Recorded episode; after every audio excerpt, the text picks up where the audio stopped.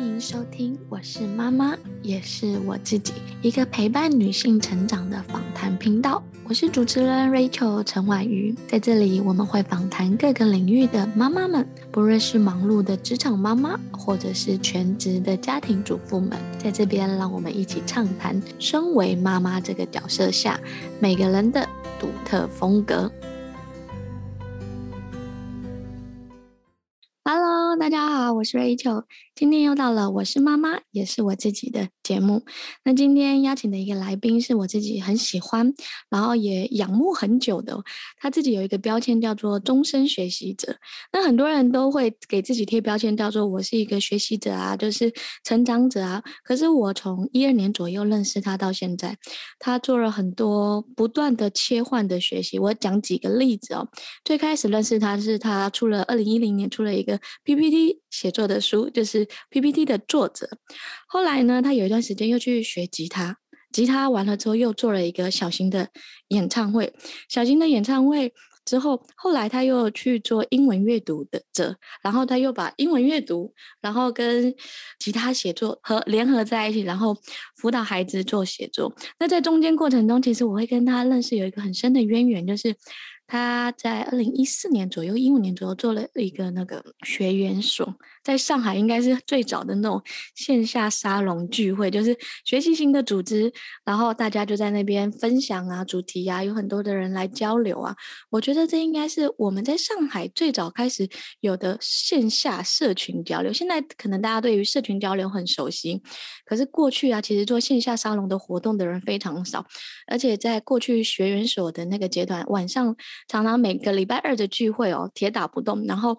呃，常常活动的人就是三三四十个、五六十个，甚至有有一两次是七十几个。我那时候印象很深刻，我就觉得说，哇，他今天的来宾真的很特别哦。他一个是学习者，第二个是促进大家学习，然后每件事只要大家投入其中。都会非常一定会有产出，而且不会半途而废，会又会又会把上一段的连接串联在一起。介绍了那么多，是不是很期待今天的来宾呢？我们请小小出来跟大家打个招呼好吗？Hello，大家好，我是小小，感谢 Rachel 的介绍。说起来，我们真的是认识很久很久了。没错，对。那你可不可以用三个关键字来介绍你自己，让大家更认识你？好的。那第一个呢，就是学习，因为刚才 Rachel 也讲到了，我是一个终身的学习者。那其实我一直觉得学习是一件非常有趣的一件事情，所以我从小到大其实一直都，我觉得可能我在不同阶段会学习不同的东西，但我都会能够找到其中的一个一个乐趣。好的，然后第二个标签呢，可以说是呃音乐。那我非常非常喜欢音乐。那从小呢，其实也没有特别机会去学。那刚才 Rachel 也讲到，我其实在二零一五年的时候有学了一点点吉他。那其实呢，在这个过程中，我我还蛮有幸的，就是我创造了一点点，嗯、呃，比如说我有去填词啊，啊，有去把我喜欢的小诗去谱上曲。所以我觉得，就是虽然我不可能成为一个。呃，职业的音乐人，但是我觉得可以让音乐给我的生活增加很多很多色彩，这样子的。嗯、呃，还有一个关键词，对吧？那第三个的话呢，嗯、可以是原版阅读。那其实，在过去的几年，因为是当时要帮孩子做英文启蒙，那在这个过程中，我自己去接触到了很多很有趣的，呃，英文的童书，有绘本，有章节书。那我其实自己最大的收获就是，我也沉迷于其中，就好像。老鼠掉进了米缸里一样。然后你可以讲一下，说，哎，你的孩子是什么时候开始阅读的吗？因为你孩子现在多大？然后是什么时候开始阅读？因为我们今天除了会让小小分享说怎么样跟孩子成为一个终身学习者，另外一个会让他讲一下他这几年在做英文阅读推广的实践跟操作心得。因为他其实真的就是为了孩子，因为我们所有人都一样，为了孩子本来不会的东西就得变会。那你可以跟他讲说，哎，这个背景跟起源是什么吗？嗯，好的。嗯、我们家儿子是二零一一年出生的，今年他上小学四年级。他在很小的时候，我就有给他讲中英文的故事，但是最开始的时候中文讲的比较多。然后到了二零一六年的时候，因为第二年他要去上小学了，然后当时有一个很急迫的一个，嗯、因为很多就是幼生小孩在上海还蛮残酷的，对，但我们家是属于那种 放养型的。所以也有点临时抱佛脚的一个性质，当时想找一些外面的机构，看看能不能补一补英文啊这样子的。但是他那个时候就相当于是零基础，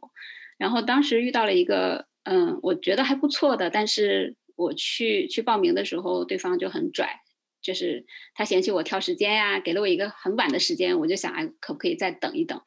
然后他就开始一顿 劈头盖脸的在说啊，你们家孩子已经这么大了，这么晚你才启蒙，已经来不及了，就就就说的很难听。然后我当时就很气，我就想那。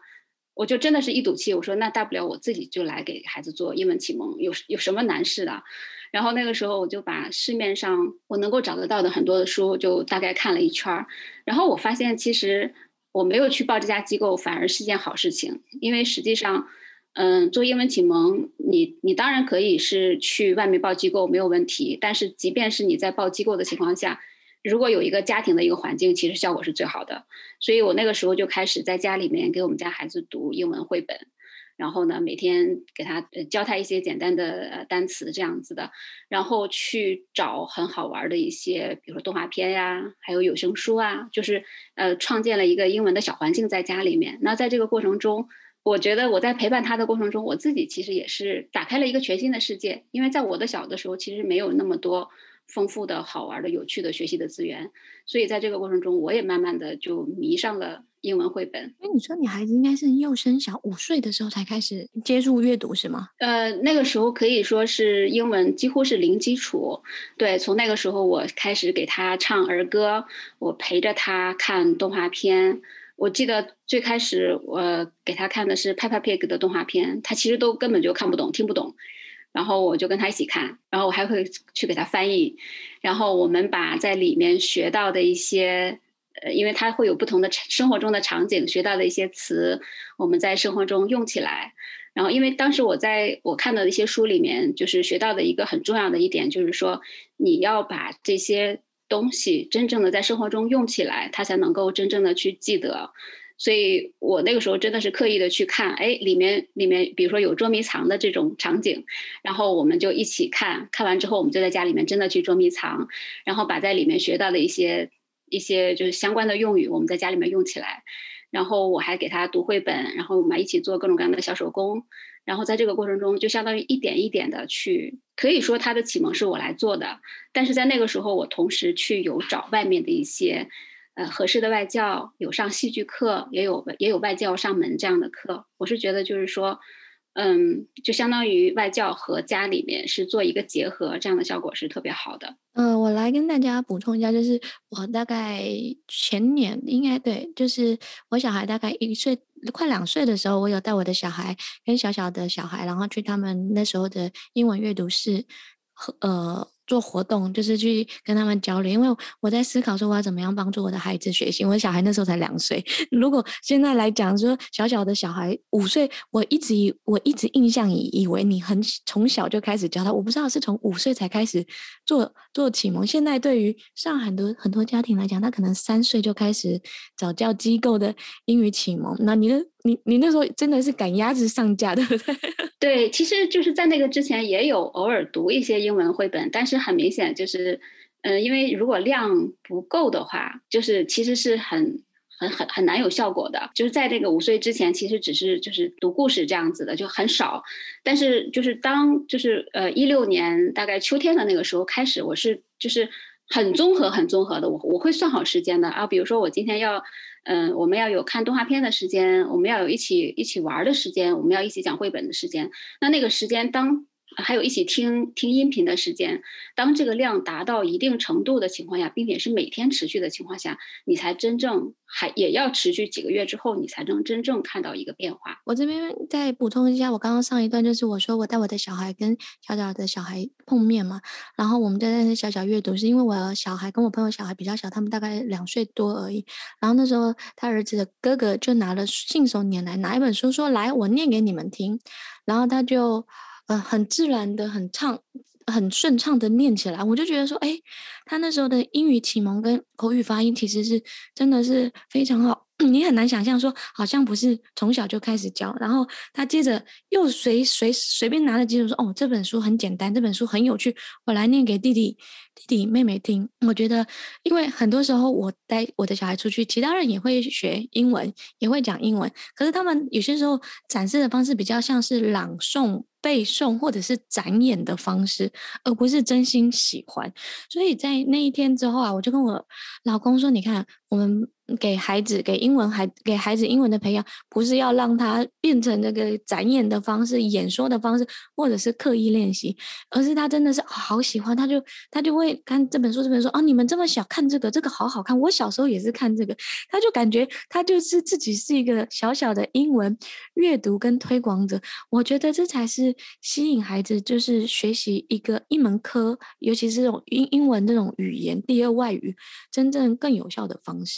那这边呢，我们就继续再听小小说他在家怎么样培养。你刚刚说就是每天一段时间，那这样会不会花很长时间？因为现在很多妈妈最担心的就是说我哪有这么多时间啊？你可以建议说，哎，一开始零起步，大概做哪几件事呢？有些时候是妈妈非常的有耐心，排好行程表，可是孩子看到那行程表就是没有玩的时间，他就爆炸了。他就说怎么又是英文呢、嗯，我觉得时间是这样的，就是首先你要保证孩子自己，呃，他可以自由玩的这个时间。呃，像我们家孩子现在虽然已经四年级了，但是他课后其实还有很多户外的时间，因为尤其对于我们就是养儿子的人来说，你要保证让他每天把他自己的这个电放掉，他一定要去。呃，白天去撒个野呀，然后去去把这些能量去去放掉之后，然后等他白天玩得很开心了之后，晚上回到家之后，他一定会有一个时间是想要说，哎，妈妈，你给我讲一个故事这样子的。所以，只即便是到现在的话，我还是还是会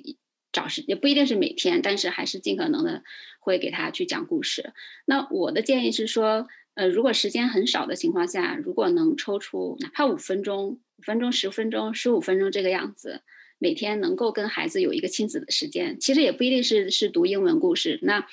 呃读中文绘本也 OK。其实这是一个，它可以是嗯、呃、爸爸妈妈跟孩子之间的一个像读书俱乐部一样，它就是一个很享受的时间。然后也可以在这个过程中聊一聊他这一天发生了什么事情，就借由那个故事就顺顺便说说起来，这样的话。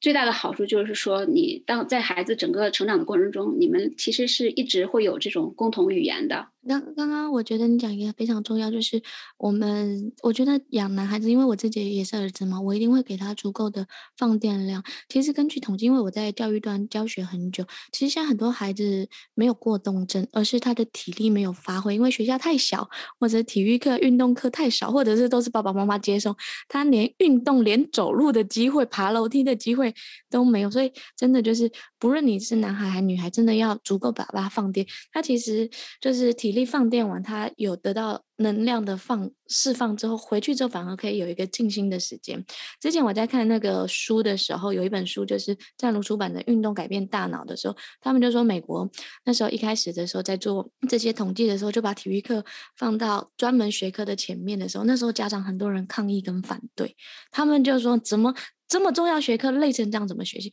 可是他们经过长时间的累积之后，发现运动完了之后的那一小时学习能力是最好的。所以我非常认同，就是刚刚小小说的，就是足够的精力去放电，然后其实陪伴的时间就是短短的就好，不一定要拉非常的长。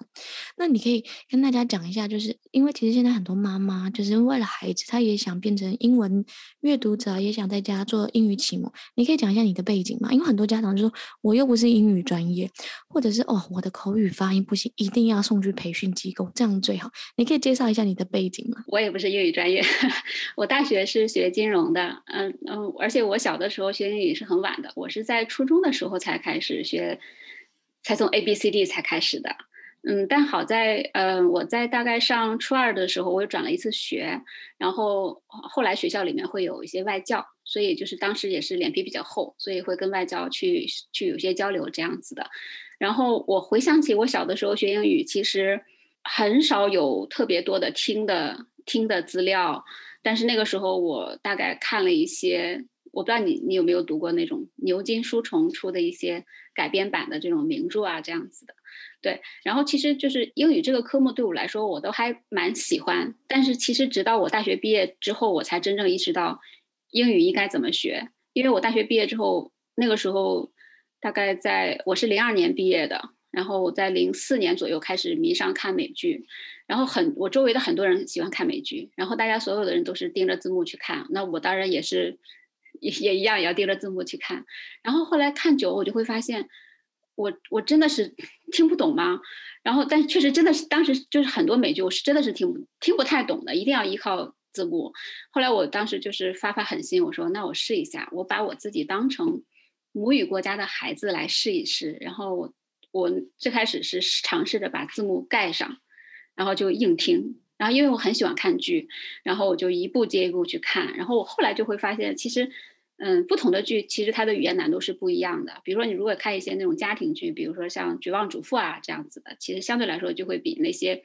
律政题材、啊、或者是医疗题材的这种要要容易得多。我看了一段时间美剧之后，我自自己认为我的听力其实是是有了很大的变化的。然后在那个过程中，陆续的我也去看了一些。呃，比如说演讲啊，各种各样的这种视频，然后我甚至有段时间还做过一些 听写这样的活动，我我自己觉得很好玩，因为我我觉得就是说英语这个东西它是一个学科，但它同时它也你不要把它当成是一个学科，它就是一个语言，它跟智商啊，跟你是什么专业什么都没有关系，它就是完全是靠时间来磨出来的。那在这个过程中，我自己意识到是这样，就是。你一定要找到你喜欢听的东西，你喜欢看的东西，你喜欢读的东西。比如说，我举个例子来说，我上大学的时候，有很多人他们喜欢听那个 VOA 这种新闻，我是非常不喜欢听新闻的。我直到现在也不喜欢听新闻，我是无论如何没有办法用这种方式来练所谓的听力的，我没有办法练。但是我我喜欢看美剧，对我来说就是个娱乐。我觉得娱乐的过程中，就顺便就把听力给。给锻炼了，但其实直到我在给孩子做启蒙的时候，我才会发现，如果家长有这样的一个需求的话，我我有一个建议在这里面顺便一起说一下，就是你不用说哦，我先去把我的英语练好，我再去跟我们家孩子说，或者我再给我们家孩子读，其实根本就不用。其实孩子需要的是一个陪伴的时间。那爸爸妈妈其实是可以跟孩子一起去听故事的音频的，或者说有有的家长是这样做的，他会先去听几遍。然后他把他不太会的词去标注一好，然后呢，他再去给孩子读，这也是一个很好的过程。而且你在陪孩子读的过程中，你要相信时间的力量。你哪怕一天十五分钟，你算一算，你一天十五分钟，你一年是要很长时间的。如果你能持续给孩子读五年，我相信每个人的英语都会有都会有很大的进步的。那你可以。讲一下嘛，就是嗯，其实你可不可以在这时候刚好顺便跟大家推荐一下，如果刚开始要做启蒙啊，你建议大家听什么音频呢？因为我觉得现在比以前方便很多，以前还要 CD 啊，还要卡带啊，很麻烦。现在其实 APP 啊、音频啊、YouTube 啊，还有网络上有很多，你可以推荐一两个，就是你觉得非常好用跟非常方便的，可以让家长来。使用的吗？嗯、呃，如果是特别小的孩子，比如说可能三岁以内的孩子，我我其实最大的一个建议是，爸爸妈妈可以去学一点点鹅妈妈童谣，然后跟孩子一起唱。然后，嗯、呃，我当时在孩子虽然已经五岁的时候才开始启蒙，那个时候我还是跟他唱了大概十几首，而且我当时特别有意思，就是，嗯、呃，我觉得现成的童谣可能那个旋律我不一定很喜欢，我自己去。重新 编了一些旋律，我给他唱，然后我一边唱的同时呢，嗯、呃，其实就是鹅妈妈童谣也好，或者其他的儿歌也好，都 OK 的。但是不仅仅是唱，如果有可能的话，跟生活场景做一些结合。比如说，如果里面的话题是跟吃有关系的，那你可以做一些相应的吃的，跟他去做一个匹配。那因为就像刚才也有提到，运动跟小朋友是就是是很很促进他的学习的。那小朋友的学习，他一定是要把五感都调动起来的，不仅仅是哦，我听完了。如果我听了这首儿歌之后，我还能去吃，我还能去看，我还能去去做很多很多跟他相关的事情，这样会比较好。然后，如果稍微大一点，比如说四五岁的孩子，自己当时用过的，其实最好的是 Peppa Pig 的动画片。那爸爸妈妈如果可以的话，跟孩子一起看动画片，但是每天看动画片的时间，因为要保护眼睛嘛，不要太长，可能一天十五分钟，它大概五分钟一集这个样子，一天看个三集就好了。我们当时做过的一个最好的一个事情是这样的，因为我去限制他看动画片的时间，一天最多是十五到二十分钟这个样子，然后其余的时间呢，我会让他去听。比如说这段时间我们在看 Peppa Pig 的动画片，那我就会让他去听 Peppa 的音频。那你在你在他听的那个过程中，你会知道他是不是听得懂了，因为他可能会说啊，这个这一集我我看过，或者说在听到某一个地方呢，他有的时候会跟着一起念叨几句。然后那个时候，我觉得我我做的比较好的就是动画片的视频、音频，然后因为 Peppa 还有书 Papa 是有很多很多绘本的，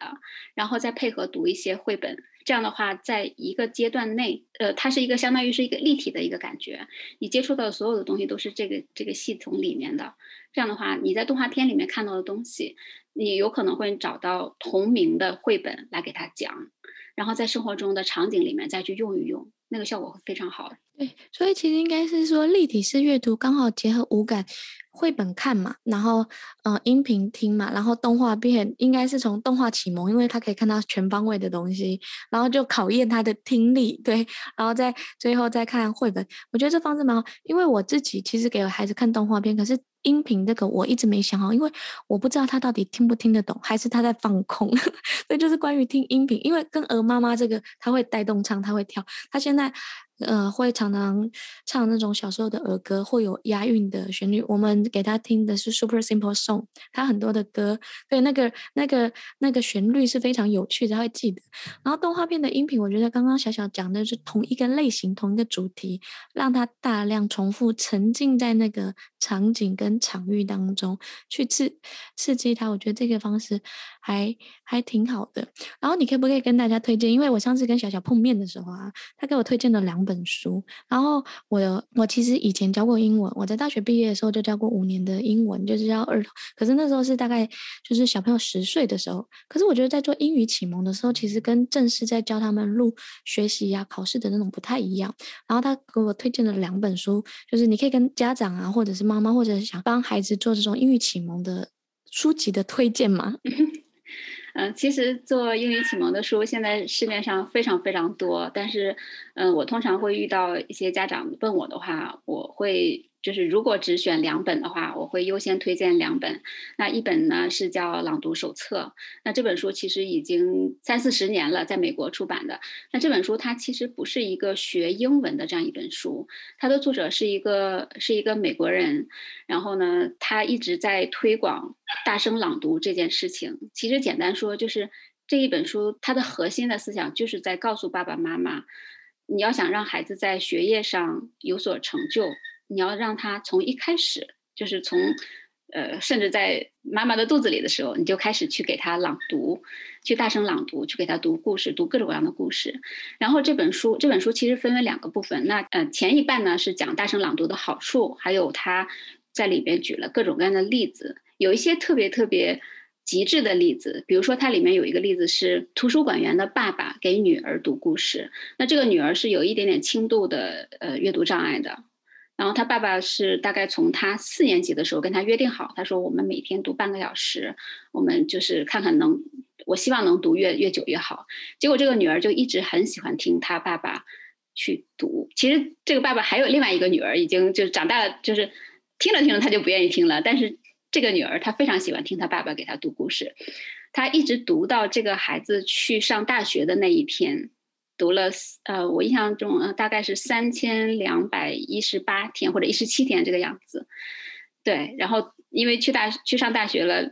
离离家了，没有办法了，所以才才停下来。对，然后他这本书就一直在告诉他，用各种各样的例子，那里面还有这种幼儿园的老师给孩子给幼儿园的孩子读章节书，比如说像《夏洛的网》这样的这样的章节书，其实小朋友是可以听得懂的。对，那这本书有一半是在讲大声朗读好处，你要怎么给孩子大声朗读，然后这本书的后半部分，它是推荐了。就小孩子从小到大各个阶段的一些优秀的优秀的作品。那这本书的呃英文原文的话，它除了有这些书单，它每一本推荐的书下面还会有一小段的介绍。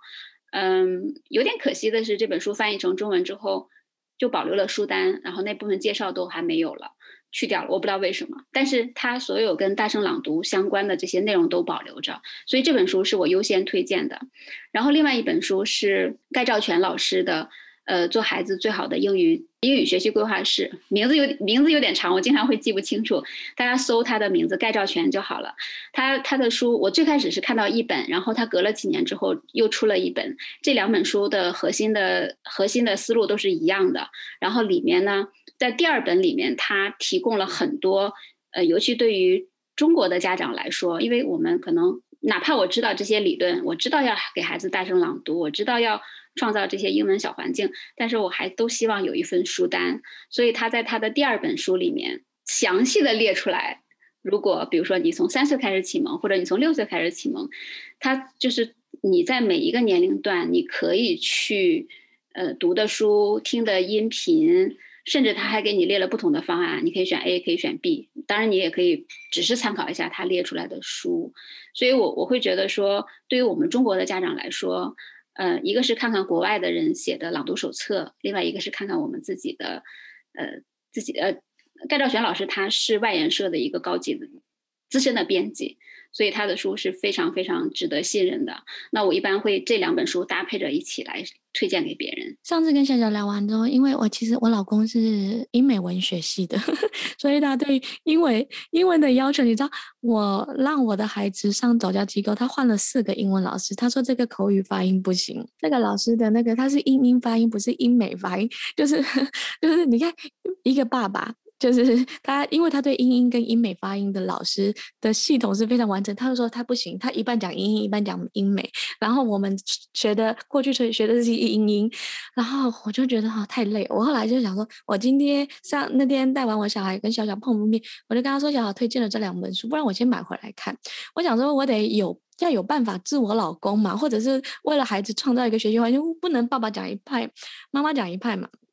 然后看了那个盖兆全老师的《做孩子最好的英语学习规划师》的那本书，我真的 蛮有启发的，就是因为它是非常的有系统性的，从小孩子的规划啊，然后应该要怎么样做啊。如果你是家长啊，或者是你是大人啊，我觉得其实去看那本书，从启蒙帮自己启蒙，或把英文当成另外一个外语来做学习，就是以兴趣出发的话，我觉得是一个。蛮好的一个规划，然后那本书我拿回来之后，我就自己先看，我没有让我老公看，因为，因为他他会觉得说他以前一路怎么学过来的，因为他也是就是到大学之后开始努力啊、认真啊、自己拼嘛，然后他现在也是在公司也是常常做翻译啊这些角色，然后我看完我就是跟他说。我觉得真的还不错诶，你要不要看一看？然后他就不是很在意。然后后来我就说，你看他有说我们我们有有几件事本来就有在固定听英文歌啊，然后唱旋律啊这一些。然后他就看，然后我的书是不折的，我的书全部都是不折不画重点。我老公看了那几本就把它折起来，折起来，折起来。我说你干嘛折我的书？他说他觉得他讲得很好，很重要。对，所以我在这边讲这个很小的例子，就跟大家说，就是其实说实话，因为我自己对孩子的学习蛮重视，我以前也教过一段时间的英文，可是。如果小小没有跟我讲这本书，我怎么样去收英语启蒙啊？或者很多都是推荐廖彩杏的书单啊，或者是之类。其实我真的找不到这本书，关键词没有对，就是没有专业的人，就是像小小他，因为他这几年都在做英文阅读推广，也在做这样的服务之后，我觉得他给我找了这本书。我后来跟我身边很多家长讲，或者是他们孩子大一点的家长，他们说他们根本不知道这本书。对，所以我让小小特别来跟大家讲，因为我觉得有些时候。你自己不论身为妈妈，或者是身为家长，你也就在学习不同的领域，其实也是要找专家，让他给你推荐。那这样是最简单，减去你那些在摸索啊、跌坑啊，买了很多牛津树啊，然后这些书。的体系啊，就是我上个礼拜跟一个爸爸碰面，他就他小小他孩子现在五岁，然后他就说最近幼儿园在讲的话他们都听不懂，SAT 啊培生体系啊什么体系的，然后他就说他都懵了，然后他就贴这些关键字给他老婆，叫他老婆说你去搜一下学校老师 跟家长到底到底到底在在讲什么，我这边帮。大部分的妈妈跟我自己稍微问一下啊，就是像有 RAZ 啊，有牛津树啊，有这么多，因为。公众号常常会推哦，就是牛津树这个系列很好，然后有什么课 I Z 呀，然后还有测评啊，还有什么的。小小，你可以现在帮我们做一下科普一下，帮我们这些佛系的妈妈，或者是哎，我们想要跟上可是跟不上的这种 妈妈，可以做一些科普吗？嗯，其实这里面提到的每一个体系，或者说每个不同的大的系列，他们的书真的都非常非常好。就像你前面说的牛津书，其实嗯，牛津书对我来说是这样子的，我。在我们家孩子整个的启蒙过程中，我是我是把它忽略掉的。原因是，就是是一个很很傻的一个原因，就是我觉得他的画风就是我觉得这个画风有点土，但实际上对牛津树是一个非常非常庞大的一个体系。然后它在国外的，就是它在国外的学校里面，它的覆盖面，呃，可能至少有百分之八十以上的。对，而且它里面有各种不同不同系列的书。其实我我相信，其实很很少有家长真正能够从头到尾把它每一个系列都找来去看，因为实在是太多太多了。我听过一个讲座，他们。嗯，牛津的自己人就说牛津树 是好大一棵树这样子的，对。那其实我觉得就是说，如果家长是有这种有这种兴趣去买啊、去用啊，我觉得都没有问题。但关键是说，你要知道，就是所有的体系它原本是呃应该是怎么用的。像像牛津的这种牛津树这个体系，它本身是在国外，它是在学校里面用的。它是由老师带着去用的。那我们如果在家里面用的话，我们可能用不到学校老师那么好。那当然你，你你去用的话是没有问题的，你可以跟着他的这个级别一步一步往上走。那其实就是说，但是有一个核心的一个思想，就是说，你不管用任何一套体系，你跟着他的体系，一方面的同时，你还要去在他，比如说，有的人他就说，哎，我牛津我一路读到几个级别。哎，我为什么读着读着，我可能就读不上去了？那这个时候，呃，我曾经在一本书里面看到过有一个观点，它是这样的，就是，呃，有一个概念叫横向阅读，就是你任何一个一个系统，你跟着走到一定程度的时候，你都要慢下来。慢下来之后呢，你要有一个横向的阅读，就是在大概这个难度范围内的书，我要多读一些，我不要着急。呃，比如说我我现在读到第五级了，我就马上要升第六级，你你会发现很多时候你是升不上去的。因为你你不可能一路这样像坐电梯一样上去，你必须有一个横向的积累。那不仅仅是词汇量，你还有你各方面的这样的知识面，你都是需要去，呃，稍微慢下来，然后去踏踏实实把这个基础打好。所以就是选任何一个系列，我觉得现在市面上推的任何一个系列，我相信都是非常好。但是就是光有那一个系列其实是不够的，在那个过程中你要去补充其他的绘本也好呀，或者是。其他周边的跟它难度差不多的书，我这边问一下，就是因为我之前在看书或在学习的过程当中，有家长就说：“哎呦，我就看英语绘本就好，为什么要学这种系统性的教材呢？”因为其实对于 I Z 啊，就是这种牛津书，它其实是一个有系统性的，就是他们就说我们也在做英语启蒙，我们就念英语绘本就好啊。就念那个艾瑞卡尔啊，或者是这些有名的书籍就好，那也是英语启蒙的一种。这两种体系，你觉得有什么样的差异？你可以分享一下一些你的观点吗？呃，我的观点其实是这样的，我就是呃，我觉得二者缺一不可，就是嗯、你也不能完全只用绘本，然后另外一种你也不能完全只是用只是用某一个某某一个系统的分级读物。那其实逻辑是这样子的，就是其实这里面是两个概念。那我们在启蒙的时候。我自己的观点是，我们在启蒙的时候，其实用绘本是是比较比较好的。但是如果你去看那个盖兆全老师的，他会他会在书里面特别强调，我们在最开始的时候，其实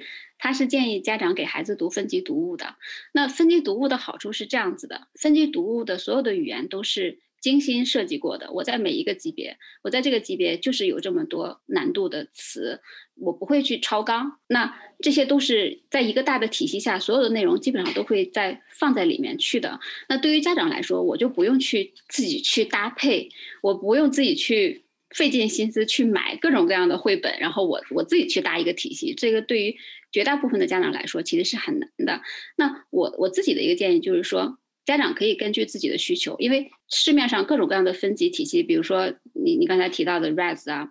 然后还有什么海尼曼、红火箭、牛津树，其实每一个都有它各自的特点，都很好。家长可以根据自己的喜好去选选择一个作为一个所谓的主教材，然后在这个基础上，我自己的经验是这样的，在这个基础上，比如说我读到某一个话题。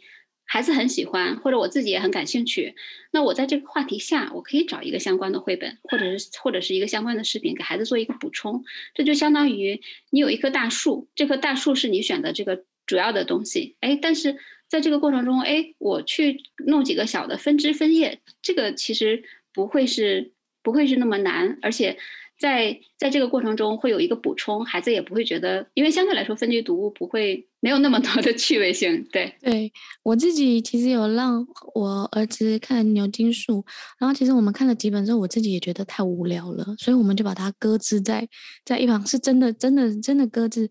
在一旁，因为那时候我自己，我有些时候会觉得说，哎，孩子到底要学一个语言，到底是让他有兴趣好呢，还是让他很知识化或条列式的？就是因为他重重复一个字，重复一个单词，可能会重复两遍到三遍。这个其实在加强他记忆跟练习的好处，没错。可是对于孩子来讲，这就不有趣啊，不有趣就没有办法提升他的动力。所以我觉得刚刚小小说的。那个很好，就像你，我记得你之前有画过一个阅读的几个面向，有主食副食，你可以用这个概念跟大家讲一下吗？呃，阅读的主食副食，你说的是郝明义老师那本书里面的那个是吗？对对对对，你跟大家讲一下郝明义老师那个如何阅读一本书的那那那那一段简单的的内容，就是你刚刚在讲那一段的时候，我就思考到说，郝明义老师有在一本书叫教如何阅读，这本书是很多大人读物或。大人要学习念一本书，他有一个分类，你可以跟大家讲一下吗？我其实有点不太记得他他他那几个部分大概是怎么说的。我可以举一个我自己的例子。我在给儿子最开始做启蒙的时候，我用的是培生的培生的书，培生幼儿英语。然后呢，当时还是配着 CD 的。然后因为他最开始的时候真的是几乎什么都听不懂。我印象特别深的是，我们最开始听的反复放 CD 的就是。有有一小本是讲那个 cushion，就是那个什么靠垫之类的，然后很简单，就是 cushion cushion my cushion no my cushion，就是这样一句话反反复复再再去强调的这样的一个内容。然后我们听了很久，听了很久之后，我在家里面甚至拿了一个 靠垫，我们俩在真的像书那个里面去去做一些场景的还原，然后他就会把它去。做了一个对应，然后在那个过程中，我找到了一个很好的一个学习方法，是这样子，就是就像你刚才说的一个主食一个副食的，我在给他启蒙的过程中，我就拿培生做了一个启蒙的主教材，然后呢，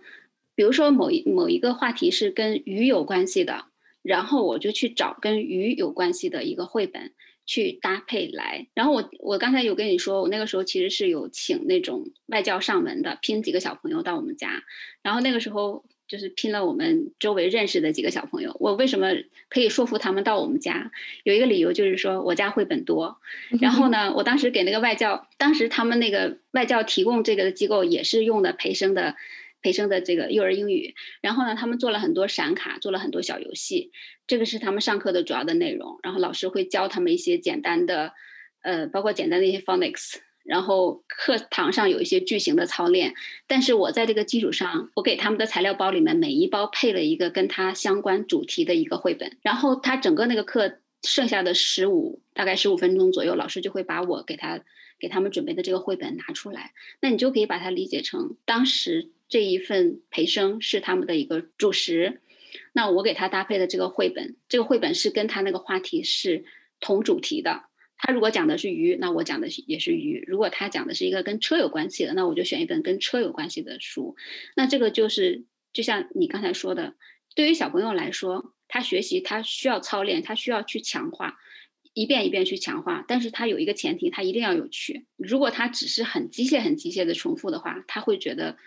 很无聊，我坚持不下去。但是它整个操作过程中是有一些像游戏的性质的，然后最后他再去听一个故事，而这个故事里面的很多词是大家在前面学到的，这样的话他会觉得，哎，其实我是能够听得懂的，而且他是在。到后面的话，就是一个很享受听故事的一个状态。那整个那个过程，我觉得就是小朋友的参与度也是很高的。嗯，我查了一下，而且郝明义的阅读，阅读分成四类，阅读分成主食、美食、水果跟甜点。他就说，就是其实呃有些东西就是可能像你刚刚讲的，你们有一个主学科是主食，可是其实你可以搭配一些美食跟甜点，把阅读用成吃饭的这种食材来。搭配，它就是不能只吃主主食，没吃副食，也不能永远只是把副食当成主食来吃。对，我刚刚，我刚刚想到这个，就是我觉得就是，嗯，在做阅读啊，或者是学习任何一件事，就是要有一些主副，不要只是为了好像我就是要单一为的奔着一个目标去，而忽略了它引发的兴趣啊，引发了有趣的。概念，或者像像你刚刚讲，就是孩子有一个，我记得你有一个案例，就是田鼠阿佛，对不对？你可以跟大家讲一下田鼠阿佛这本故事在讲什么？你为什么那么着迷这一本故事？然后你用田鼠阿佛这个延伸了哪些跟英语学习相关的呃周边产品？呃，说起来，我跟呃田鼠阿婆这个这个绘本的故事真的是很长。我大概是在二零一六年的时候，我当时是想读一本，有一本书叫《共读绘本的一年》，然后那一本书其实是一个幼儿园老师写的。然后呢，他在整一本书里面写的就是他在幼儿园里面跟孩子们一起读 Leo Leoni 的所有的作品的这样的一个记录。然后在那个时候，我其实我我对这位绘本大家其实不是很熟悉，我只读过他的呃小黑鱼。然后就其他的很多作品，我都其实都都没什么印象。然后在这个过程中，我就想，那我要想看这本书，我得把他的那些绘本都买来。然后我就把他的很多绘本都买来了，我就一本一本的看。然后看到其中有一本叫《Frederick》，呃，中文翻译成《田鼠阿佛》。然后我就我可以说是深深的把被这本这本绘本给迷住了。他讲的其实是一个很，他讲的其实是一个现代的寓言。然后呢，他他的大大概意思是这样的，就是。田鼠一家，呃，在准备过冬，然后家人们都在忙碌着，在在准备食物，然后只有阿佛这一只看起来就是永远不干活，然后永远跟别人不太一样。然后其他其他田鼠在问他的时候，他每次就说，呃，别人问他你怎么不工作呀？你在干嘛呀？他就每次就说啊，我我在工作呀，我在收集阳光，我在收集色彩，我在收集词语。然后等到冬天来的时候呢，他们就。就他们一开始其实是收集了很多很多吃的东西的，然后呢，他们就慢慢的把这些吃的东西都吃掉了，然后最后他们就来问田鼠阿佛，问那你原来准备的那些东西还有没有？然后他这个时候就给了他们阳光、色彩，然后最后一个就是他站在一个高高的石头上，把他收集来的所有的词语，然后给他们大声念了一首小诗，然后我觉得是那一首诗让我觉得。就是生活太美好了，然后我觉得他那诗写的写的太美了。然后我在二零一六年那一年，其实做了很多跟这首诗有关的事情。就像你前面说的，我可能我在每个阶段学习一些东西，我就会有一个小的作品出来。我在一六年的时候，我画了一幅小画，然后呢，并且很偶然的一个机会给这首小诗谱上了曲。我前面说了，我是一个很。不那么专业的热爱音乐的人，所以我的所谓的谱曲就是哼出来的，就是就是拿着歌词，然后就直接唱出来的这种的。然后在二零一六年的时候做了一个小的演唱会，也也是把这首把这首歌作为一个小的压轴。那在刚刚过去的五一的时候，我我跟我们家孩子做了一件事情，哎呀，因为我是觉得就是。整个这首歌其实他也陆陆续续的跟我有在唱，然后我们在整个亲子共读的过程中，我们也会陆续的有一些小的作品出来。我们在去年的时候就有做过这种绘本小剧场，然后我们做的是另外两本跟很好玩的童话有关系的绘本。然后我今年就跟他说：“哎，我说有没有可能我们因为五月五号是是李欧尼的生日嘛？我说我们有没有可能今年我们一起像去年那样给这个做一个。”做一个小剧场，因为刚好我们家孩子最近几年有在学画画，然后他我觉得他画的还蛮好的，然后他就很开心，所以他就把这本书的每一个场景，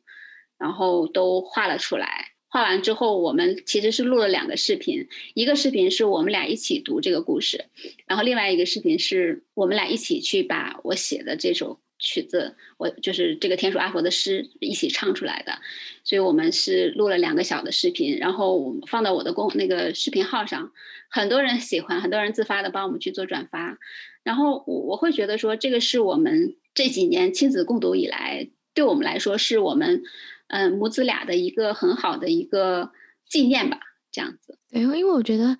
你好像在带孩子做项目式学习的感觉，对，就是 因为对，因为你看，你就。对一件事的喜好，然后带着他读绘本啊，然后阅读啊，然后还做了一些绘本小剧场啊，然后也也因为自己对音乐的喜好，然后做的小的演唱会。我觉得就是你怎么会每一个阶段都会有一些类似的产出，可以跟大家分享一下。因为很多妈妈也会觉得说，哎，我就我也有陪孩子啊，我也有做这一些，可是他不会像你直接有一种这种明确的产出。为什么你会觉得这件事好像跟你的孩子一起共创有一个成？成果展示是重要的呢。可能有的时候在最开始的时候，我未必说我一定有一个很明确、很明确的一个目标。可能在这个过程中是，比如说我们一起读啊，读着读着，我们可能突然间有一天，他有一个想法。呃，其实包括我们之前，他还有一起创造过一些小书。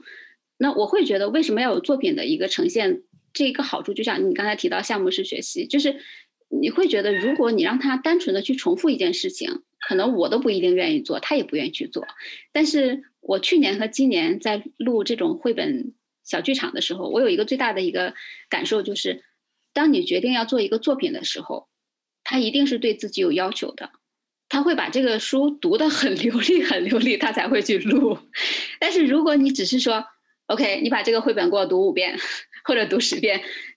我相信没有没有孩子会愿意去做的。但你一旦说，哎，我们一起做一个做一个小的作品，然后然后我大概他描述一下是什么样子的，那他马上就会说，OK，那我们分工，我来画，然后你来干什么，你来干什么。那在这个过程中，我觉得就是一个是他会有很强的一个积极性，然后另外一个其实他不知不觉的就会为了愿意去呈现这个作品，他就会去。深入的去了解这个 这个作品，然后也会去反反复复去读它。有的时候读的不好，他会说啊，那我要再重新录一遍这样子的。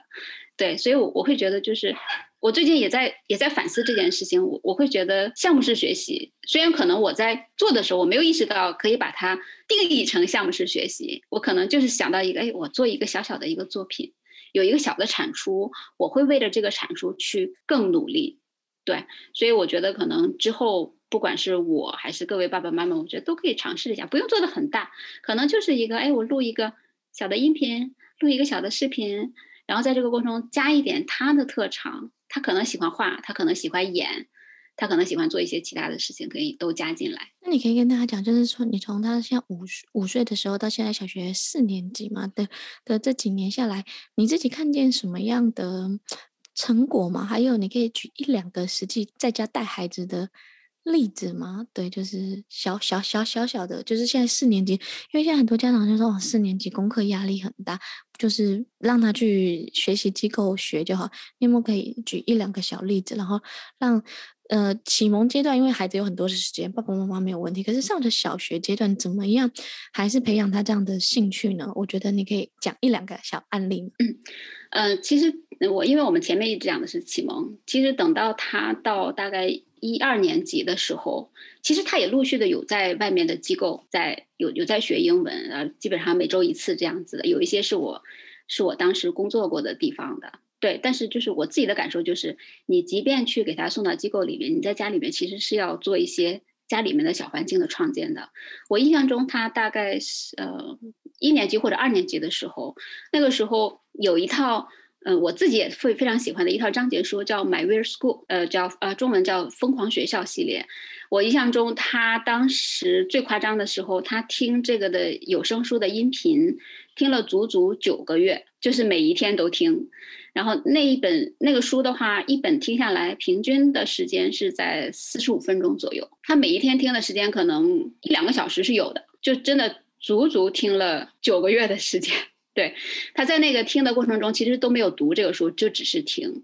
那这个也是我前面想补充的一句，就是我们平常说到英文阅读，其实想到的都是读。但就像我前面为什么要去推荐朗读手册，就是英语它跟中文其实不太一样，英语它是一个拼音的文字，它很多的词，它其实是靠你，其实是靠耳朵学来的。你耳朵能够听得懂的词，等你。有一天你真的去拿到手里面去读的时候，你会发现，你基本上一看，你会一点点拼读的规则，或者哪怕你不会都没有问题。只要这个词我是听过的，我是能够懂的，你在读的时候其实是非常容易的一件事情。它跟中文不一样，中文的发音体系跟这个字是。是完全没有关系的一件事情，所以在他身上我，我一直在尝试的，就是一个是听有声书，另外一个是动画片。其实直到最近，他都还有在看动画片，只是他在不同阶段，他的动画片的难度，包括动画片的内容，其实是一直在变的。可能每隔几个月就会就会换换一个新的动画片这样看。那最大的感受就是他的听是非常非常好的，就是随便一个动画片拿来，他其实就是。因为小小孩小孩子现在在学英文，跟我们当时学英文完全不一样，真的就是他听的会非常非常流畅，对。然后读的话，其实很多很多书拿过来，就像你前面举的例子一样，他到现在还是这样的一个状态。他现在中英文书拿起来读起来是非常非常容易的。然后他自己因为那段时间听了这个 My Weird School 之后，他跟着我一起后来就开始我也读给他听，我也会给他讲里面的一些梗。其实这个书说起来，有些家长会觉得这个书很口水啊，像什么米小圈啊。其实其实根本不是这样子的。这套书是我自己先非常非常喜欢，我自己家里面是囤了整整一套的，然后我推荐给他，然后他慢慢的听了很多之后，他现在比我还熟。比如说，我想去知道某一本书里面讲了什么话题。或者某一个人说了一句什么话，我去问他，他都能很明确的告诉我。甚至有一段时间，我会觉得他听英文有点听得太多了，然后有一段时间，我会刻意引导他去听中文。所以他现在就是有一段时间听什么三国啊、水浒啊，听得比较多。然后他自己又找到什么上下五千年、成语故事。所以在我看来，我觉得他目前的状态就是，嗯，中英文都很享受，然后碰到合适的他都愿意听，然后。就是不管中英文的书，他拿起来都愿意读。这个也是我希望我能够看到的样子。就是英语对他来说是一门语言，是一门工具，他可以用它来娱乐，也可以用它来学习。对。就是前面听了小小，就是讲说他刚开始怎么样带他的孩子啊，然后从在家里做英语启蒙，然后后来他自己也到了英语的相关的机构，然后跟着他的带领他的孩子一起陪伴他学习啊跟成长。然后在这边后面，我想跟小小聊一个议题啊，就是其实小小在这几年，在这十年的身份，其实也做了很多。转换，我们回到妈妈这个角色来讲，就是你一开始的是其实是在传统的公司上班的，后来变成自由职业者。你在二零一一一二年的时候，很早就有自由职业者跟斜杠青年的创意创意发生，然后后来哎，结婚生子之后，全职又。在家带娃带了一段时间，然后因为陪伴孩子成长，又去兼职啊，又又回到职场来。你可以讲一下这几段历程吗？因为其实现在很多妈妈就是她过去可能也是职场妈妈，因为有孩子，然后就得离开，然后回到职场。有一些就是在诶，她也现在也想做一些呃兼职啊相关。你可以跟大家聊一下这几年的这十年来的一些妈妈这个角色的一些心态跟转变吗？我记得孩子特别小的时候，在孩子可能三岁之前左右的一段时间。我的重心基本上都在他身上，然后我发的所有的东西可能都是孩子，孩子。我我甚至有一些朋友已经不想跟我做朋友了，他说每次看到你的东西都是孩子，好无聊啊，这种感觉，对，有点像失去自己的那种感觉。那我我因为在一零年左右出了那本 PPT 的书，然后但是其实也是因为带孩子的过程中，慢慢的会有一些重心的转变，那后来的兴趣也就会有所变化。所以我们刚认识的时候，其实我是在。我是在弄跟学习有关系的事情。其实直到现在，我觉得我做的事情还是跟学习有关，只是说可能会有一个会有一个侧重点。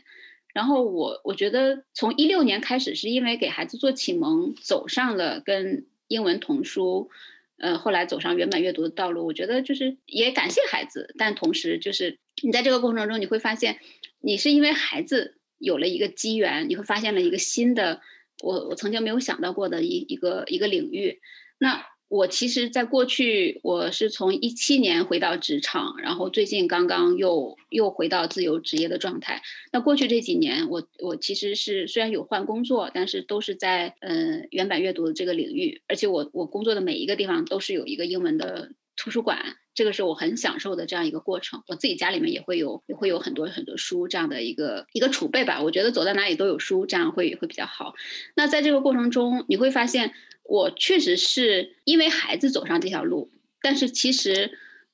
我觉得对我来说最好的一个事情是我其实是有一直有自己的一个生活在里面。就是我经常会跟朋友们说，我说我是比孩子还爱童书的一个大人。对，我，我觉得我没有为孩子说我放弃了很多东西。虽然我在找工作的时候，在过去几年找工作的时候，我都会有一个前提，就是我希望。我能够会有接孩子的时间呀，时间上会稍微灵活一点呀，会有这样的一些要求。但是实际上，我其实是保有我自己的。就像我觉得，就像我们的节目的呃主题一样，我是妈妈，我同时也是我自己。那我我是始终有我自己的这样的一个时间的。那我也会觉得说，不管我在职场还是不在职场也好，我做的事情有可能跟孩子有关，也有可能就是我我真心喜欢的一个事业。然后你可以再再讲讲一下，我觉得其实就是因为你身份的这样切割跟跟跟转换，而且你又是做学习跟阅读这种推广，其实你常常有输出啊，写文章。我有些时候都，我那时候还没有小孩的时候，都在想说，你要顾小孩，然后又要陪伴他做英文的这些创作，又有时间写公众号啊，或者是知识小星球，是不是？对，就是你有很多，对你这这种身为知识型的工作妈妈，怎么样可以在不受干扰下，然后持续的有一些的产出呢，或保有自己的个人的时光，其实还是没那么难的。因为你想想看，孩子上学了之后，这一整天的时间是我自己的，对吧？然后晚上他睡觉之后的时间也是我自己的。然后可能就早上的时候，早上其实我们现在都还早起的，我们差不多六点六点多起，给他送到学校之后，这一上午的时间也是蛮多的。所以就是当孩子越越来越大，他对你的依赖，包括他有有去他他有他自己的生活的时候，其实作为妈妈来讲，嗯，我们的时间其实还是 还是蛮多的。对，对我有看到你说说儿子睡觉的时候时间都是自己的，可是很多时候妈妈太累了，儿子还没哄睡，可能就是妈妈就已经睡着了，所以你要体力要比他好，不然你怎么 掌握那个睡觉后的时间？我觉得最好的一个方法就是早睡早起。我现在如果没有特别多的事情的话，我可能大概就九点就睡觉了。你跟小孩都九点多睡觉吗？哎，差不多，差不多，对。然后如果有事情的话，我稍微晚一点。然后我最近差不多一个月是这样子的，因为以前熬夜熬的太多了。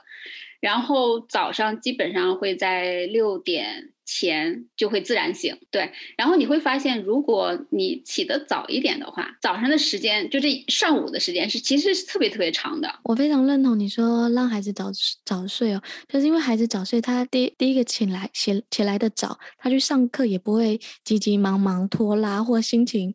不好。第二个是因为早睡，我们可能有一段时间也可以早一点起来，然后写作。我记得我以前，我每次在上海，以前在上海的时光，就是在冬天，我冬天早起特别容易，夏天没办法，就是很奇怪。我常常都是十月到十二月可以在五点半、六点半起床，然后写一些东西，然后再去睡觉。可是，在夏天就完全没有办法早起，就是我跟人家都是。完全颠倒，有些时候早上你在可能六点多做做事做到七点多，你就觉得哇，你今天做了好多事情，有一个产出，就会觉得哇，这一天怎么怎么这么这么的长啊？对，然后呢，最后呢，你可以跟大家聊一下嘛，就是嗯，我还是回到就是英文啊、阅读啊这这这一块，就是如果真的就是妈妈他们也不知道怎么带，也不知道怎么启蒙，然后该。他们可以做什么，或者用最简单的方式开始上手的一个会是什么呢？对，就是或者他去看小红书啊，看什么相关。我觉得你应该要建立什么样的心态？我我觉得讲工具、讲方法，其实你前面讲了很多，可是我觉得心态的建立好，才不会变成就是。妈妈想要一直叫孩子做，可是孩子不愿意做。其实真的现在有很多的拉锯跟拉扯，就是妈妈非常的努力，课排得很好，资料收集得很好，也很完善，可是孩子一点兴趣都没有。嗯，我觉得可能最大的还是让孩子觉得这是一件很有趣的事情，然后呢，不要抱着太高的期望值，对，然后每一天如果能挤出时间的话，你就陪他读十五分钟故事。可能就是专心的，OK，这十五分钟就是爸爸妈妈给你读基本绘本故事。我们就是你先不求任何的回报，你去试一试，读个一个月、两个月、三个月试试看。如果孩子对这件事情感兴趣，在这个过程中你就会知道，哦，接下来可能孩子喜欢看，比如说恐龙的书呀，那我再去多买一点恐龙的书，或者我们一起去找找恐龙的动画片，一起去看一看。我觉得兴趣永远是第一位的。如果没有兴趣的话，你逼着他，你你最后也也没有什么效果的。那你可以不会讲一个你的育儿小技巧？我觉得我我对我们家孩子的一个，我觉得最大的技巧就是我去努力的去发现他最喜欢做的事情，然后我去提供他相应的资源和条件。比如说他，我发现他喜欢画画，那我就会买很多跟画画有关系的这种书啊。然后我去给他找很好的老师，然后带着他去去学画画，然后同时呢，还能把亲子共读的这些东西跟他的画画融合到一起，然后让他会觉得，哎，这个画画不仅仅是在老师那里面画的素描呀，做的这些小艺术品，它跟我的生活是相关的。然后我也会发到我们的一起学画的群里面，老师再去表扬他一下，他又更开心了，然后他就会形成一个正向的循环。那我会发现他喜欢做手工，那我就会给他买手工的书。然后他其实特别喜欢看漫画的，他会以前是我我我去挑，他现在就早就说妈妈我要我要这套我要那一套，然后我不去评价他，他想要哪个系列，可能有可能我，有的人会觉得啊这个这个系列怎么画风这么不好呀或者怎么样，但是如果是当下他喜欢的，我就买给他。因为可能哪怕我不一定喜欢那那个画风，但是我买给他，然后他过段时间他可能就会去找到其他的系列来看。对，我觉得是尊重吧。我们前面聊了很多，都是在你怎么带领孩子啊？那家里除了我们以外，还有老公啊，还有老公这个另一半，你怎么样让你的老公参与孩子的学习成长呢？嗯、呃，我们其实是一直有分工的。在我们孩子上一年级的时候，我们就数学交给了我老公。因为数学对我来说实在是太难了，对，所以所以就是是有分工的。但是我我知道有的家里面可能语数外都归妈妈，我觉得如果是把数学给我的话，我就疯掉了。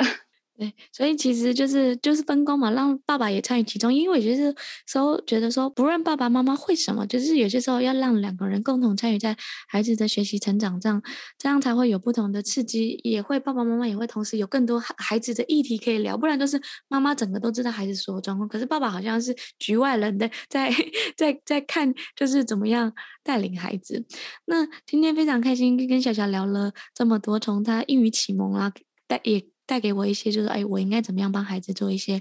知识啊、科普啦，还有就是怎么样陪伴他在对英文只是有兴趣，不是只是变成一个学科的方式。那最后，如果用一句话来定义妈妈这个角色，你觉得妈妈这个角色是什么？我觉得妈妈是妈妈是一份七乘二十四小时，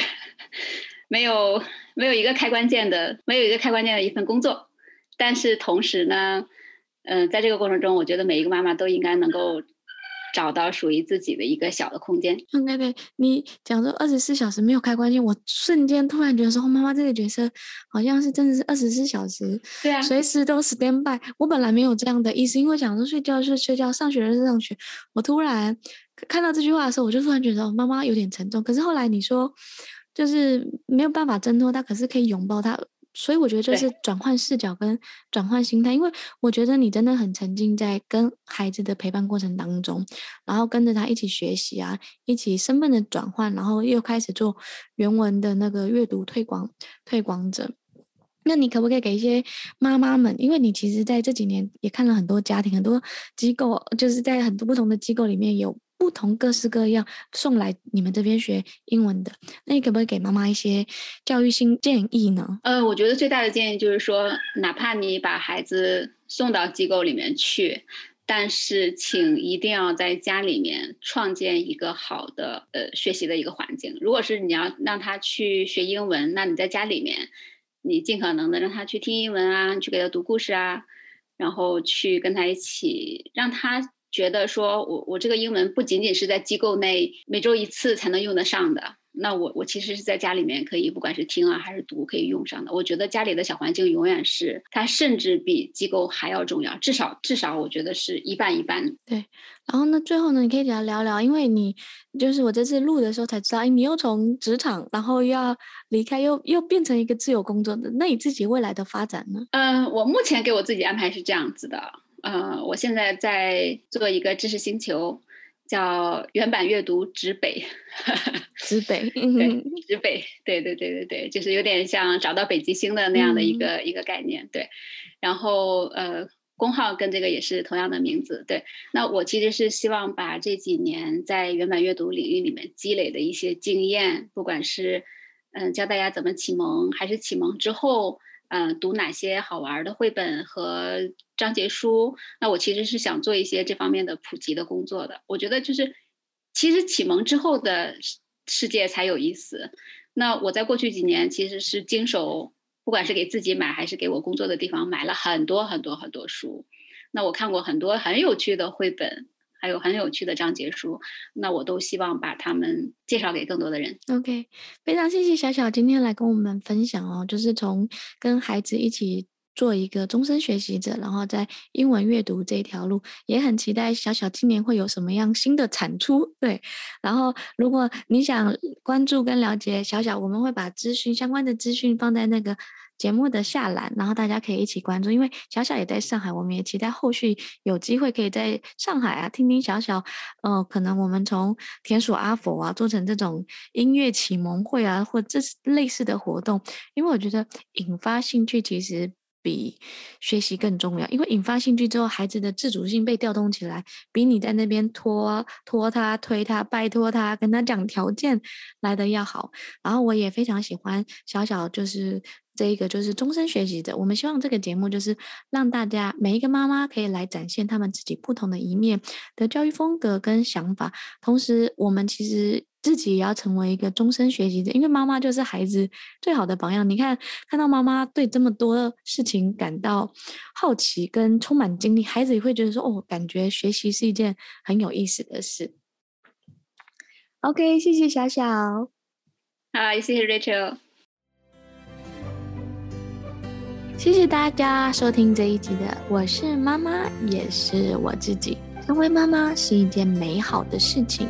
用喜欢的样子过好日子，用舒服的方式过好生活，用自在的心态过好人生。欢迎留言与评分，并转发给你的好朋友们，一起陪伴女性成长，成为你专属的在线闺蜜。愿在这里能够找到一份属于你的温暖。拜拜。